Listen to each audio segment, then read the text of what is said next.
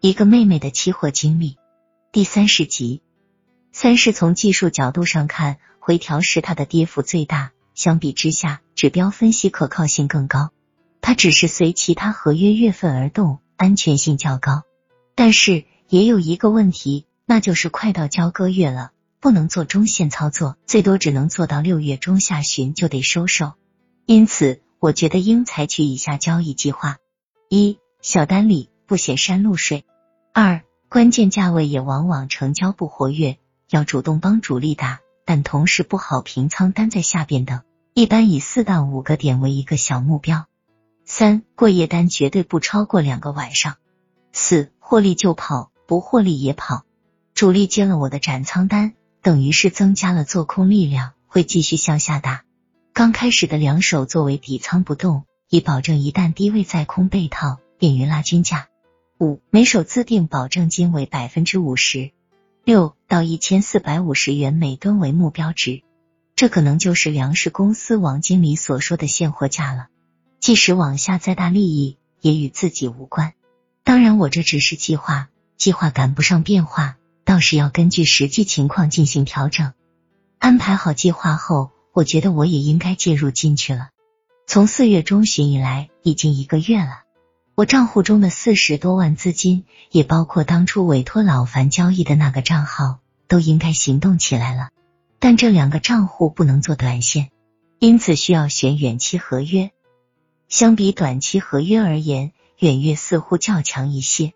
但从 PM 图上看，只不过是价位相比较而言，实际上各月都是联动的。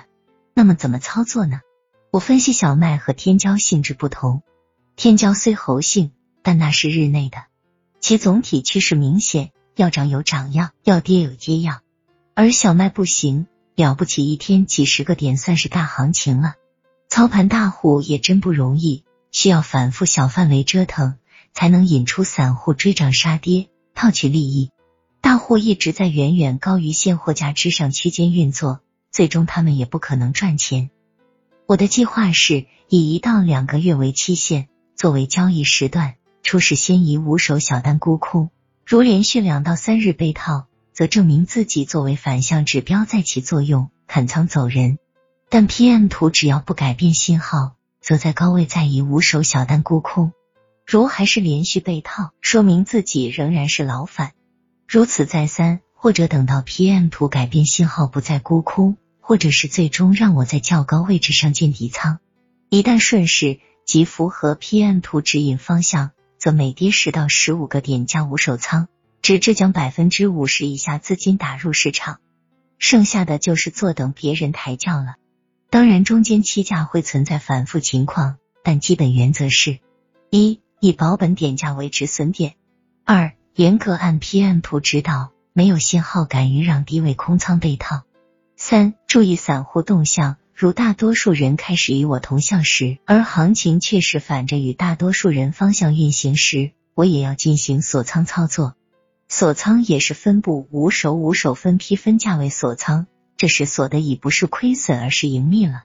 PM 图和 M 指标用在小麦上没有用在天椒上那么好，用在小麦上主要是滞后，不仅不能抓住顶和底，而且连图和指标格式也需要调整。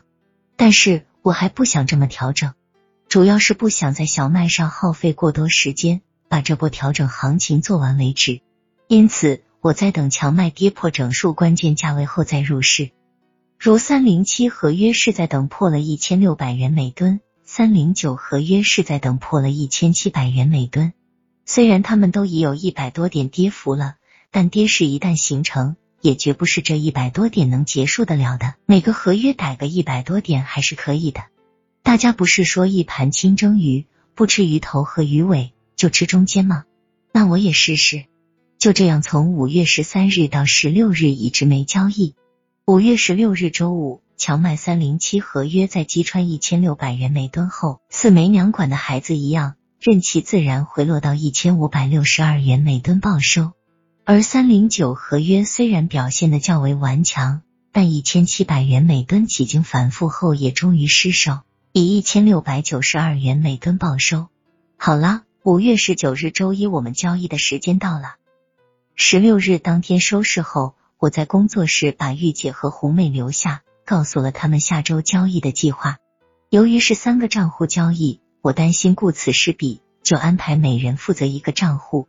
我在网上交易点的账户好办，由我负责只交易三零九合约，而红妹和玉姐的账户主要交易三零七合约。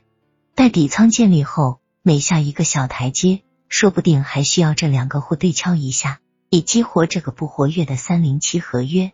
玉姐笑着说：“让他们两个人对打。”咱们也有点坐庄的感觉了。红妹则有点担心，说他们两个对打，快到交割月了，弄不好玉姐要卖货给他，他家可没地方去放这么多小麦呀。红妹的话虽然也是句玩笑话，但我知道她的意思是担心两头挨套。我也笑着说，玉姐家里不是交割仓库，红妹你家也不是面粉厂，三零七合约上只要一到一千四百五十元每吨，咱们就不干了。往下就是个金娃娃，也与咱们无关。随后在周休的两天里，我又把交易纪律反反复复看了几遍，对照 PM 图分析，进一步坚定信心。我清楚的知道，趋势把握为主，在此次回调行情中，铺开扎平是主要手法，切不可违反纪律。五月十九日，三零七、三零九合约以一千五百六十三元每吨和一千六百九十一元每吨开盘。这时，我让玉姐和红妹以对敲的方式，分别以开盘价打入两手单，试探看大盘先朝哪个方向震动。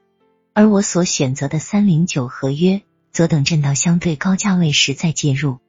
为了防止意外，我用计算纸开始标画点数图，以计算它们的实际波动范围。果然，他俩的单子成交后，价位先下滑至一千五百五十五元每吨。离上周五的最低价一千五百五十四元每吨还差一个点时开始反抽，玉姐高兴的说她已经赚七个点了，红妹那边则说她亏了八个点，但随后不久则反过来了，红妹高兴而玉姐发愁。三零七合约上摸一千五百七十五元每吨，红妹说她盈利了十一个点，而玉姐这边则亏了十二个点。我笑着安慰他俩不要着急，肉烂都在咱自己锅里。别人谁也拿不走的。